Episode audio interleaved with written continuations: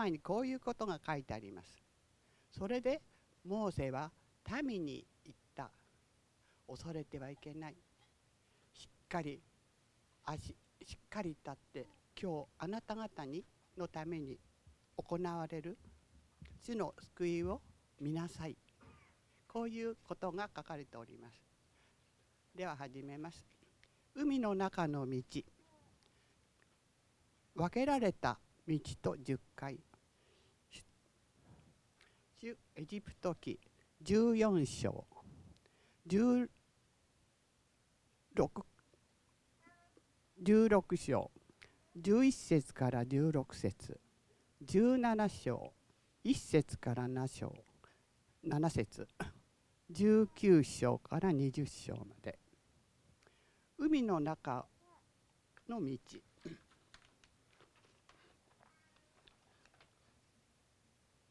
10番目。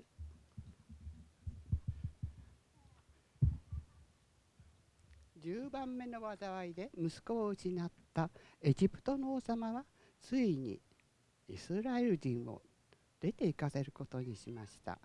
ところが民が海の近くまでたどり着いた頃王様は考えを直して民を追いかけてきました。イスラエルイスラエル人は王様の戦車を見て恐れました。しかし神様はモーデに海に向けて杖を上げなさいとおっしゃいました。そうすると強い風が吹いてきて海が2つに割れたのでした。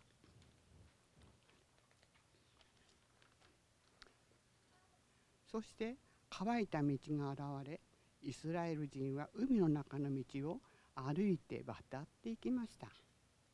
両側には海の水が壁のように立っています。民は無事に向こう側へたどり着きました。エジプトの王様と兵隊も後を追って海に入りました。神様はモーゼに手を差し伸べなさいとおっしゃいました。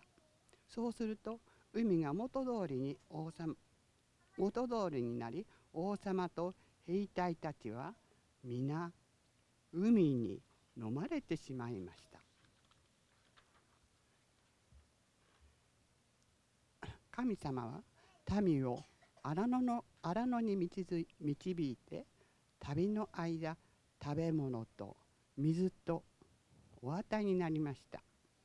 そしてモーゼが神様の命令でシナイ山という山に登っている間民は麓でモーゼを待ちました。火と煙がに囲まれながらモーゼが山の上まで登っていくと神様が降りていらっしゃいました。そして神様はモーゼに2枚の石の板をお与えになりました。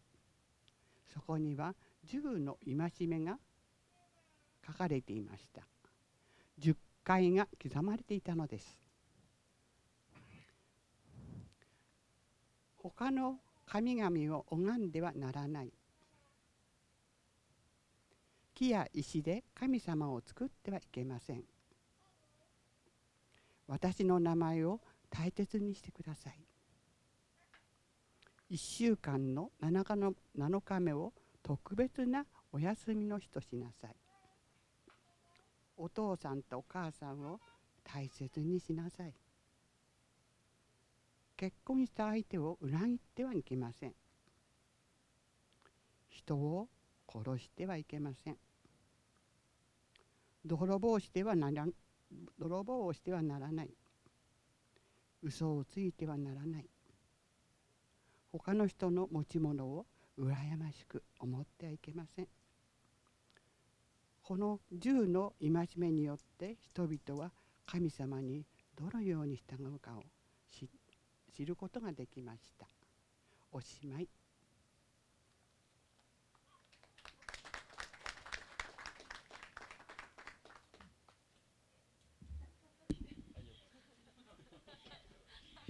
はいありがとうございました。それでは続いて購読文に移りたいと思います購読文はマタイの7章の1節から5節になります。皆さんでご一緒に、えーお読みしましょう。3はい。裁いてはいけません。自分が裁かれないためです。あなた方は自分が裁く、その裁きで裁かれ、自分が測る、そのりで測り与えられるのです。あなたは兄弟の目にある塵は見えるのに、自分の目にある針にはなぜ気づかないのですか？兄弟に向かってあなたの目から塵を取り除かさせてくださいとどうして言うのですか？見なさい自分の目には針があるではないですか。偽善者よまず自分の目から針を取り除きなさい。そうすればはっきり見えるようになって兄弟の目から塵を取り除くことができます。それではしばらく黙祷の時間を持ちましょう。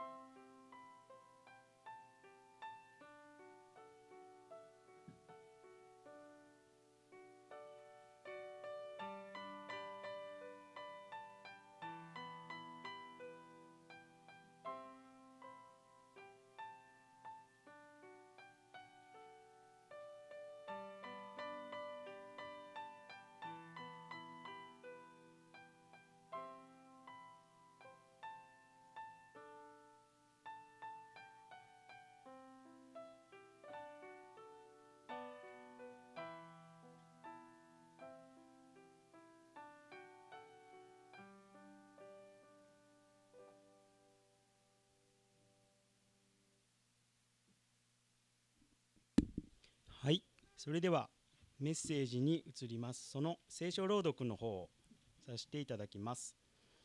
今日の聖書箇所はガラテヤの6章の14節になります。ガラテヤの6章の14節あ、すいません。あのマシューって書いてますけどもそこガラテヤです。失礼しました。しかし私には私たちの主イエス・キリストの十字架以外に誇りとするものが決してあってはなりません。この十字架につけられて世は私に対して死に私も世に対して死にました。それでは神田先生の方からメッセージの方を取り継いでいただきます。よろしくお願いします。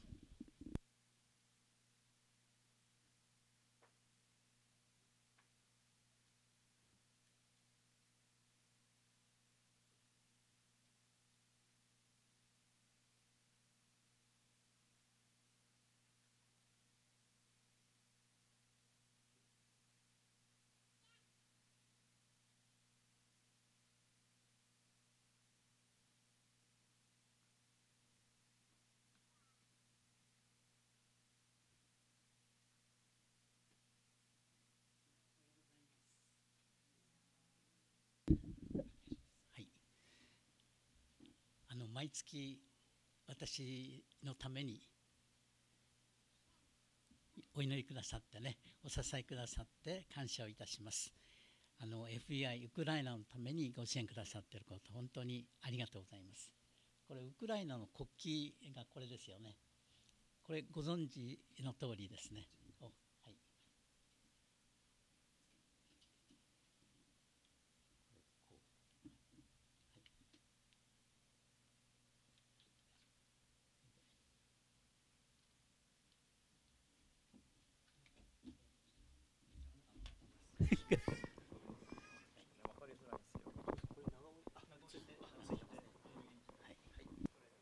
はい。これでいいのはい。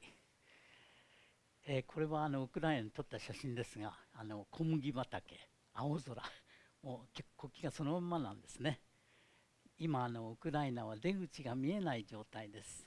本当にね、これからどこへ行くのか、まだまだ見えない状態ですが、でこの前はあのカコフカ水力発電所の中でこの爆発がありましてダムが決壊しましたそのためにこう非常に大規模な洪水が起こってね、えー、今緊急に、えー、支援を必要としている人1770万人そして国内で避難を余儀なくされる人が591万人、まあ、こんな状態です。え今日はですね後ろの方にあのこの前エチオピアに行った時の報告も持ってきましたのでぜひあの帰りがけにお持ちください、えー、皆様から寄せられた58万円先週あのボリス牧師にお送りしました、えー、本当に感謝をいたします、え今日はですねあのイエスの福音に生きると題してメッセージをさせていただきます。え今日の御言葉です。しかし私には私たちの主イエス・キリストの十字架以外に誇りとするものが決してあってはなりません。この十字架につけられて世は私に対して死に私も世に対して死にましたというこういう御言葉です、えー、実はですねキリスト教会が始まってからすぐもう初代教会の時代からこのキリストの福音を変質させる者たちがいたんですね。ガラティアの教会の場合がそうでした、えー、パウロはこう書いております。私は驚いています。あなた方がキリストの恵みによって自分たちを召してくださった方からこのように急に離れて他の福音に移っていくことに。他の福音といってももう一つ別の福音があるわけではありません。あなた方を動揺させてキリストの福音を変えてしまおうとする者たちがいるだけです。実はですね福音をこう変えてしまう者たちがいる。もう教会が始まってすぐの時代からそういうことがあった。今の時代もあるんですね。しかし私たちであれ天の見つかりであれもし私たちがあなた方に述べ伝えた福音に反することを福音として述べ伝えるならそのようなものは呪われるべきです。すごい強い言葉で言ってますね。私たちが以前にも言ったように今もう一度私は言います。もし誰かがあなた方が受けた福音に反する福音をあなた方に述べ伝えているならそのようなものは呪われるべきです。これはですね本当にこのキリストの教会の牧師にとってもねきつい言葉ですよね自分がきちんと福音を説いているのかそして私たちもちゃんとした福音を受け取っているのかこれを吟味しなきゃならないわけですね。実はですね福音をこの変質させた人々が陥った罠がありますこれがガラテヤ書の一章の10節に出てくるんですが動機はですね人々に取り入って喜ばれたい。人間に喜ばれたい。人に喜ばれたい。人の顔を見る。これが原因だったというんですね。今私は人々に取り入ろうとしているのでしょうか？はい。えー、神に取り入ろうとしているのでしょうか？あるいは人々を喜ばせようと努めているのでしょうか？もし今なお人々を喜ばせようとしているなら私はキリストのしもべではありません。こういうんですね。実はこれはですね私たち日本人にとってとっても厳しい言葉のように思います。というのは私たちはねついこう周りの人々を見てしまうんです。そして周りの人が自分のことをどう思うかこれがとっても気になるんですね。そして人にこの喜ばれたい。こんな気持ちが非常に強く働くからですね。実はこれが福音を変質させていく大きな原因だというんですね。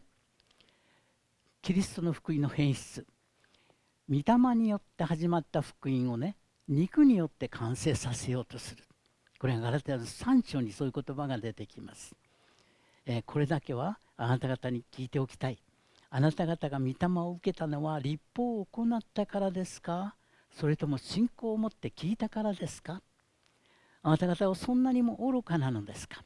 御霊によって始まったあなた方が今肉によって完成されるというのですか？えパウロが伝えた福音から離れて変質させられた福音。これはねこれなんです。頑張ろう。頑張ればなんとかなる。もっとクリスチャンとしてねきちんとやっていこう。頑張る俺ってね。なんかね日本人頑張り屋さんが多いですよね。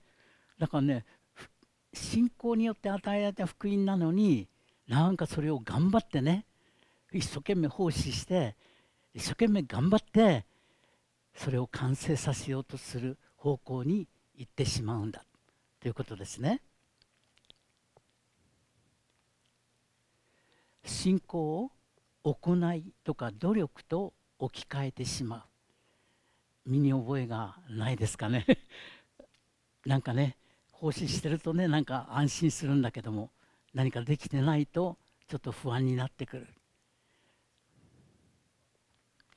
日本の教会にもこういったものが入り込んでいるじゃないかなと私は思わされています。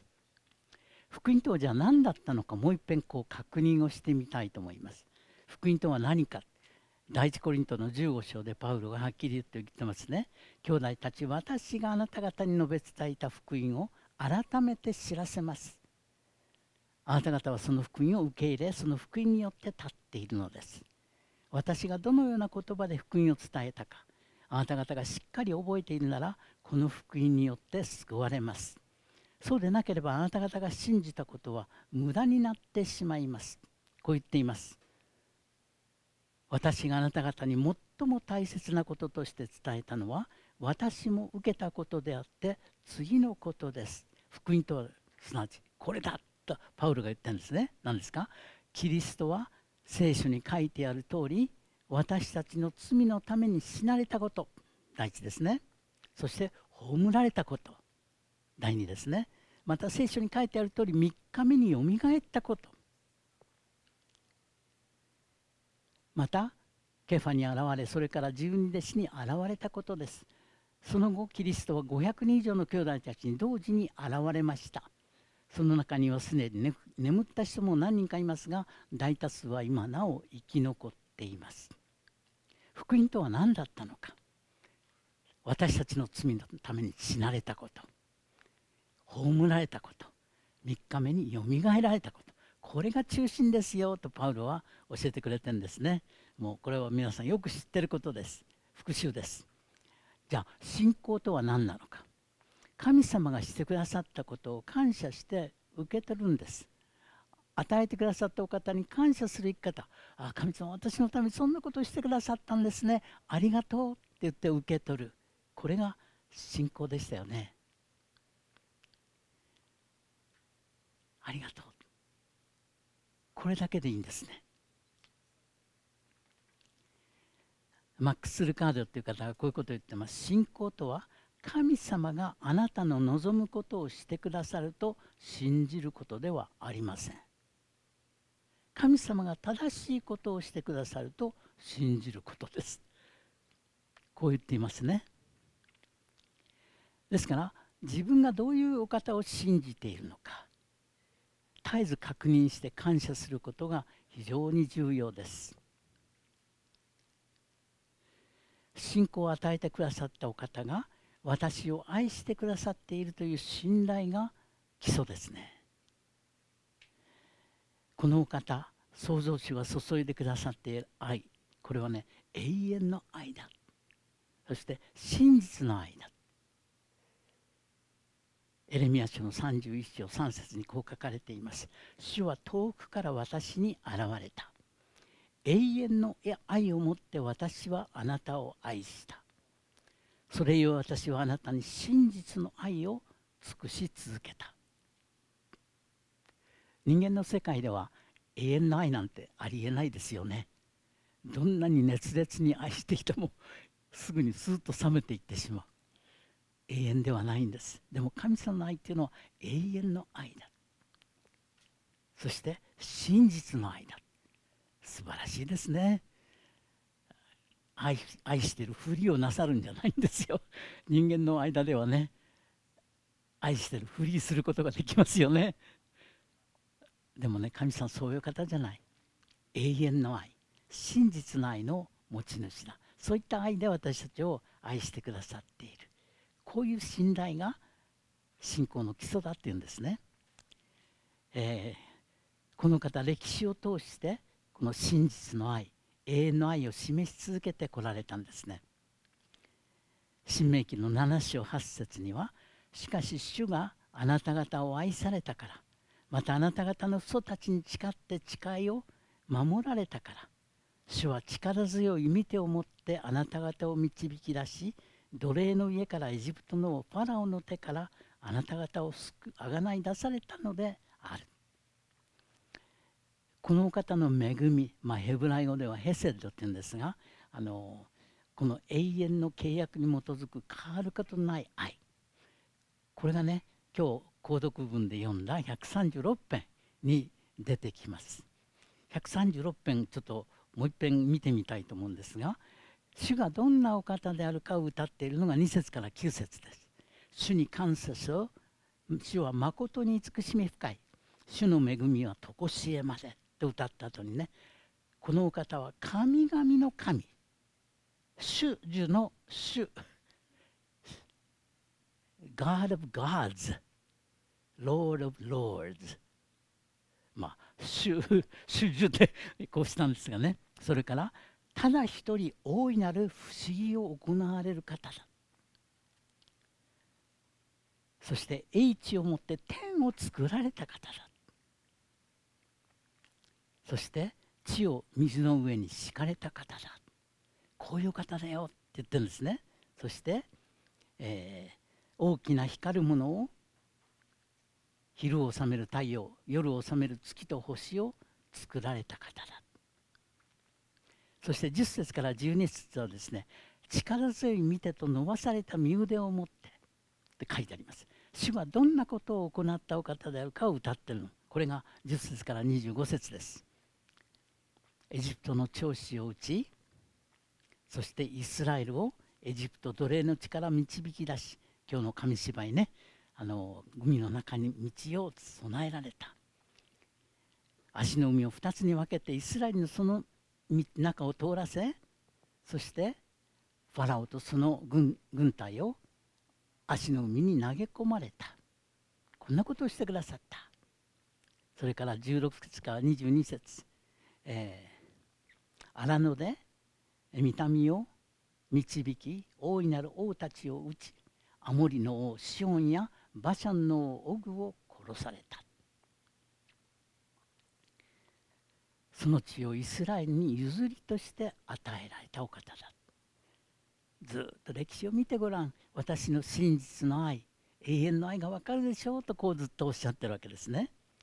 そして23節に行きますと私たちが癒しめられた時心に留め私たちを敵から解き放ちそして全ての肉なるものに食物を与えてくださる。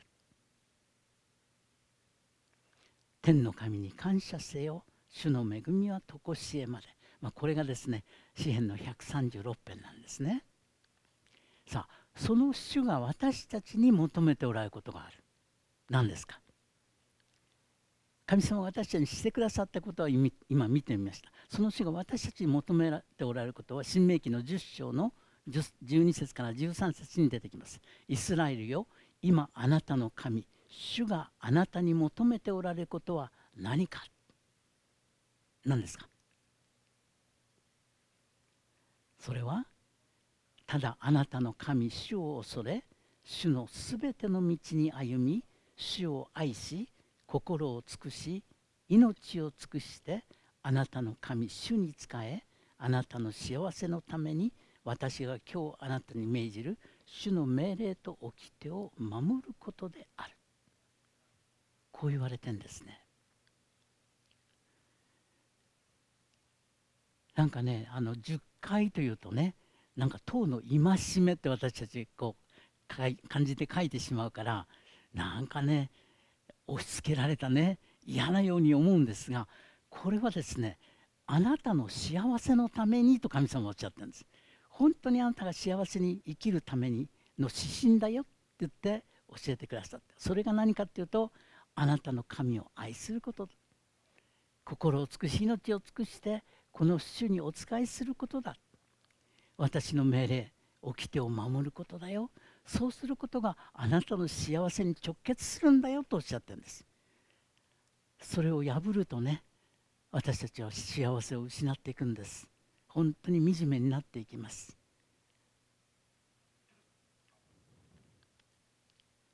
しかしね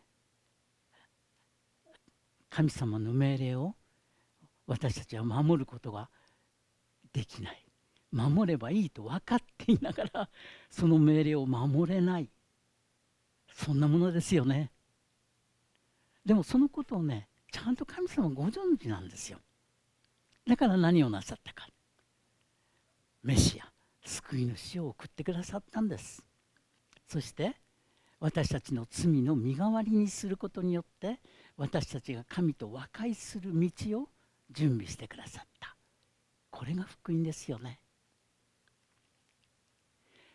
福音を信じる信仰に生きるっていうことはじゃあどういうことでしょうか。キリストの十字架の福音さえあれば他に何もいらない。感謝。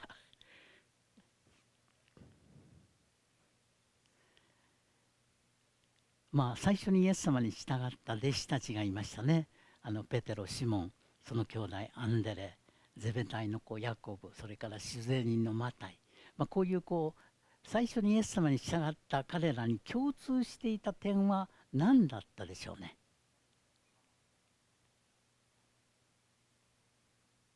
何だったでしょう。彼らねイエス様に呼ばれた時にすぐに従ったんですよ。網を放り出してねその酒税所働いてたんでねそれを放り出してねすぐにイエス様に従ったんです。この「すぐに」ということはとっても大切なことなんですよね。だから主に呼ばれたらすぐに従うこと。今のありのままの状態でこう書きましたがでもね私たちって言いたくなることなんですか？こういうこと言いたくなるんです。罪のぬるま湯にねもう少し浸らせてください。もうもうちょっとねいいでしょ？うって言いたくなりますよね。あなた愛のお方なんだからね。もうちょっと罪やらせてくださいよ。言いたくなる。そしてねもう一つはまともな人間になるまでもう少し待ってください。もう少し私がまともな人間になったらねあなたにお従いします。この2つ言いたがるんですよね。これは言ってはならないことです。すぐにイエス様に従う。これが必要ですね。主が選ばれた勇士たちが口にした言葉があります。モーセそれからギデオン何て言ったかというとねモーセは何て言ったかというと私は一体何者なのでしょう。ファラオのもとに行きイスラエルの子らをエジプトから導き出さればならないとは。私一体何者でしょう。そんなことできるわけないですよって言ってるんですよね。ギデオンはああ主よどうすれば私はイスラエルを救えるでしょうか。ご存知のように私の士族はマナセの中で最も弱くそして私は父の家で一番若いのです。言い訳してますね。主が選んでくださったものってねみんな言い訳してるんです。私には無理です。神様がね私たちを呼ばれる時同じ言葉を口にしたんじゃないですか。私には無理です。私がねあの進学校に行くようにって導かれた時まさにそうでした。神様冗談でしょ。もっとねちゃんと牧師になりそうな人たくさんいるじゃないですか。私は無理です。それで私がねあの牧師に相談に行ったんですよ。そしたらね牧師夫人が最初に言った言葉「今日何あなたずいぶん真面目そうな顔して」それでね私あの神様にね全時間を捧げるようにと示されたんですがつったらね途端にねケラケラケラと笑い始めてね冗談でしょ。まさかあんたが？とこうおっしゃったんですね。ででも僕はよっぽど真面目な顔してたみたいでねじゃあ牧師に会ってみる？って言われてじゃあお願いしますって牧師に会った。牧師の最初の言葉はね何だったか。神田君悪いことは言わん。やめときなさい。だったんですよね。本当にそれを聞いた時ねいや私には無理だなと思ったんですが神様が選ばれたらねそれをなさるのは主なんですよね。神様にイエスっていうことは召してくださったお方に対する信頼の表れなんです。自分の状態がどんなにひどい状態でも弱い状態でも主をあなたが召してくださった。だったら私はお従いします。これが信仰ですね。神が召されたあなたはイエスの似姿に変える工事が進め進められているわけですね。この方への信頼が祝福をもたらす。だから今僕らは工事中だということを前にもお話ししましたよね。工事中ってことはみんなねご迷惑をおかるおかけする自分でしかないんです、ね、だからクリスチャンでリーダーといえどもみんなにご迷惑をおかけしてるんですね。でもピリピ書の一章六節なんてありますか？あなた方の間で良い働きを始められた方はキリストイエスの日が来るまでにそれを完成させてくださると私は確信しています。工事中なんですみんなね。私を含めて。でもこの工事必ず完成する。感謝ですよね。だから僕はねイエス様から程遠いような人がイエス様を信じるとねもね嬉しいんです。神様この人の中でどんな工事なさるんだろうか。大工事だよななんてね思うとね本当に楽しいですね。でもね注意しなきゃいけないことがあります。これはね工事中を理由にね恵みを乱用するということです。工事中なんだから何やったっていいだろうなんてねやってしまう。ローマ書の6章。それではどのように言うべきでしょうか、恵みが増し加わるために私たちは罪にとどまるべきでしょうか。もうちょっとねこのぬるま湯に浸らせてください。決してそんなことはありませんってパウル言ってますね。罪に対して死んだ私たちがどうしてなおも罪のうちに生きていられるでしょうか。とパウロが言っています。これ気をつけなきゃいけないことです。どんな罪でも許される。ですよね福音でも。法獣不義という言葉があります。どんな罪でも許されるんだったらもうね何やったっていいじゃないか。こういう生き方をする人が出てくるんですね。福音が教えている自由を履き違えてしまう。自由を法獣と入れ替えてしまう。ということですね。あの特に中南米のカトリック教国にはびこる病理があります、えー、常習的な犯罪を行う人たち。彼ら一応クリスチャンなんですよ。でもねあのこれから強盗に行く前にね教会に行くんです。そして司祭さんの前にねあのすいませんこれからあの強盗に行ってきます。これ許されるんですよね。って言って強盗に行くんですよ。で帰ってきたらねまたやっちゃいました。って言ってね司祭さんのところに行くんです。何をやってもね国会で許されるんだから大丈夫だ。彼らと話してるとこういうことを言うんです。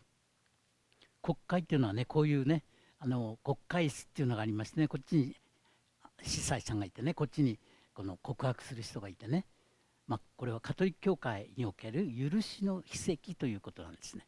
洗礼を受けた後に犯した罪を、えー、聖職者へに告白してその罪における許しをいただく、まあ、こういったものですね。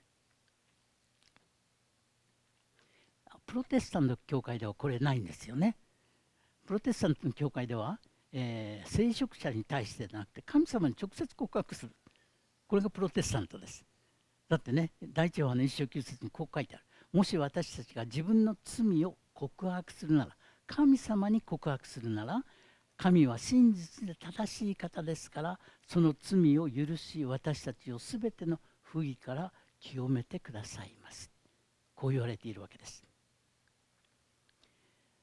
実はねカトリック教会ではこの聖職者もこの権威を乱用して恵みを乱用してきた事実があります。まあ、未成年者に対する性的な虐待ということがメディアでも取り上げられましたね。随分たくさんの人たちがこれで摘発されたわけですがローマ法王のベネディクト16世は聖職者による児童の性的虐待は厳正に処断すると宣言をした2006年宗教的、えー、社会的にも許されない上に隠すことも大きな罪になるとこうおっしゃったんですがいまだにこれがカトリック教会の中で一掃されていないという現実があります。えー、求められているのは何かって言いますとね悔い改めです。人の17章神はそのような無知の時代を見過ごしておられましたが今はどこででも全ての人に悔い改めを命じておられます全ての人に悔い改めしなくて済む人は一人もいないって言うんですみんな悔い改めが必要だ。これね時々あの後悔と悔い改めと混同している人がいます。後悔と悔い改めは全く別物です。後悔っていうのはね自分だけで終わるんです。過去の過ちをね悔やむんですね。ああいかんかったなやっちゃったなそれで終わりなんです。これ後悔です。神様に心を向けることがなく罪の中にとどまり続ける。これが後悔です。悔い改めって何でしょう？これも違うんです。日本の習慣ではね人々にかけた迷惑を謝罪する。誠に申し訳ございませんでした。皆様にご迷惑をおかけしてすいませんでしたというのがこれ日本的な謝罪ですよね。これとも違うんです。悔い改めとは心を神様に向けることです。神様に背を向けていたところから神様に向き直るということです。これが悔い改めですね。ダビデという王様彼はねバテシバとの勧誘を犯しましたよね。そしてバテシバの夫のウリアを殺しましたよね。殺人者。勧誘を犯した者なぜねこのような罪人ダビデからメシアが誕生することになるんでしょうか。ダビデの子孫からメシアが生まれる。なぜなのか。あんな罪人から。悔い改めの祈りに注がれる神の恩寵というのがね詩篇の51編出てきますが誠に私は自分の背きを知っています。私の罪はいつも私の目の前にあります。私はあなたとただあなたの前に罪あるものです。私はあなたの前目に悪であることを行いました。ですからあなたが宣告する時あなたは正しく裁く時にあなたは清くあられます。神を私に清い心を作り揺るがない霊を私のうちに新しくしてください。これがダビデの悔い改めの祈りなんですよね。ダビデは罪を犯した。でも神の恩寵によって許されダビデからメシアが生まれる。ダビデの子孫から生まれるということが起こるわけですね。信玄の14章9節には「愚か者は罪の贖いをあざける」「心のすぐな人たちの間には恩寵がある」と書かれています。悔い改めをしない結果何が起こるんでしょうか、えー、私はね良心人間の心の中に良心ありますよねちょっと良心見せてくれる？ね、なかなか見せられない。でもね、私ね、両親って見せられるとしたらね、こんなもんじゃないかと思ってるんです。ブリキの風車みたいな、あれ？よく見えないね。ブリキでできた風車みたいなものが私たちの心の中にあるんですよね。それで何かね、こう、やっちゃいけないことをやるとね、これがぐるっと回るんです。そうすると角がね、引っかかるでしょ？痛いってね、両親が痛むんですよ。そしてまたやるとね、またこれがぐるっと回る。あ、痛い両親痛みますよね。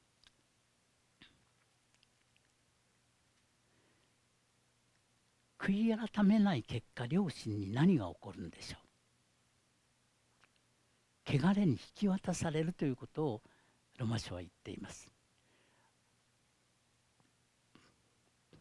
彼らは神を知っていながら神を神として崇めず感謝もせずかえってその思いは虚しくなりその鈍い心は暗くなったのです。そこで彼らはあ神は彼らをその心と欲望のままに汚れに引き渡されました。引き渡された。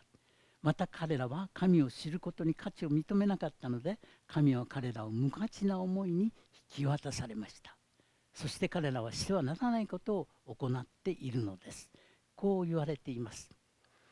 このねブリキのようなブリキの風車のような両親これね何か悪いことをするとぐるぐるっと回ると言いましたよね。回るたんびに何が起こると思います？だんだんねこのブリキの風車の角がね丸まっていくんです。そしてぐるぐると回ってんのにね全然痛みを感じなくなっていくんです。だからあの最近のいろんな政治家がね私は天地神明にかけて潔白ですなんて言うんだけどあれかなり角がすり減ってますよね。もう周りの人が見てもひどいことやってると思うのにね天地神明にかけて潔白ですもう両親全然痛まないね。でもね悔い改めをするとどうなると思います？これね何かやる。痛む。悔い改める。神様やってしまいます。ごめんなさい。もうやりません。ってやるでしょ。悔い改めをするとねこのブリキの風車の角がね鋭くなるんです。2回目やるとねうんああ神様またやっちゃいました。前よりもね両親痛むんですよ。3回目もっと痛むんですよ。だからね悔い改めがもたらす結果分かりますよね。悔い改めもしない結果分かりますよね。神様が彼らをね欲望のままに汚れに引き渡されてしまう。こうならないようにね本当に気をつけたいと思います。なぜなら僕らは忘れちゃいけない審判者の前に立って最後の審判人生の総決算をするその日が間近にやってきてるからです。これはこの世の終わりかもしれない。あるいは私たちの人生の終わりかもしれない。その日がね近づいているんです。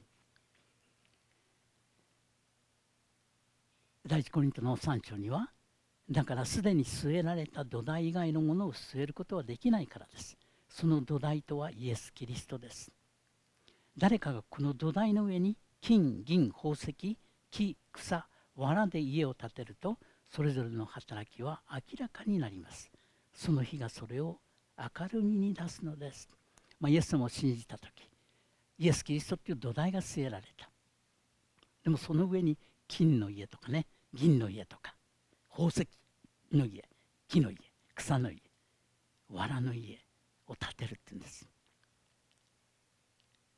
その日それぞれの働きが明らかになる。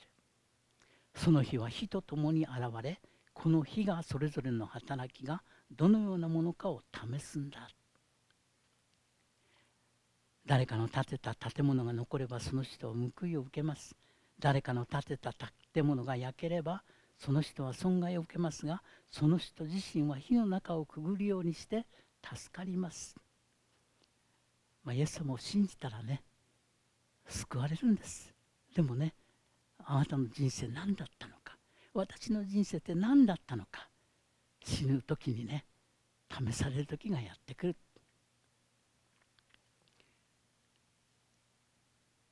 あなた方は自分が神の宮であり神の御霊が自分のうちに住んでおられることを知らないのですか？とこう言っています。まあ、でもね工事中の私たち本当に現実には悩むことが多いです。ロマ書で7章でパウロが言ってる私には自分のしていることが分かりません。自分がしたいと願うことをせずむしろ自分が憎んでいることを行っているからです言ってますそれと同じような経験を私たちするんじゃないですかねイエス様心の中にいてくださるんですが我がね支配してね自分が憎むことをやってしまう。このような時にどうしたらいいか以前に学びましたよね。復習してみます。信仰によって受け取り続けよう神の命令と約束です。神の命令エペソ書の5章の18節。御霊に満たされなさい。御霊に満たされなさい。これは御霊に満たされなさいっていうのはねちょうどあの砲掛けヨットがね風をいっぱいにこう帆に受けて方向づけられて力をいただいて進むようなあの言葉が使われているんです。精霊に満たされるっていうことは神様の思いに私たちが満たされて神様が願っておられることをするようになり御霊に満たされるっていうのはそういうことなんです。別にね威厳をしゃべり始めるとかそんなことじゃないんですね。そして神の約束第一ヨハネ5章にはこういう言葉があります。何事でも神の御心にかなう願いをするなら神はその願いを聞いてくださるということ。これこそ神に対する私たちの確信です。私たちの願うことを神が聞いてくださるとすれば神に願ったそのことはすでに叶えられたと知るのです。さあ質問です。エペソ書の5章では御霊に満たされなさいと命令なさってますよね。ということはあなたが御霊に満たされることを神様は願ってらっしゃいますか？願っていると思う方。私が御霊に満たされることを神様は願ってらっしゃる。はい。ですよね。キリストを信じた者はみんなね神様の思いで生きる。これを神様願ってらっしゃるんです。じゃあ次です。もしねあなたが神様私を御霊に満たしてくださいとお祈りしたら神様その願いを聞いてくださるんですか？聞いてくださらないんですか？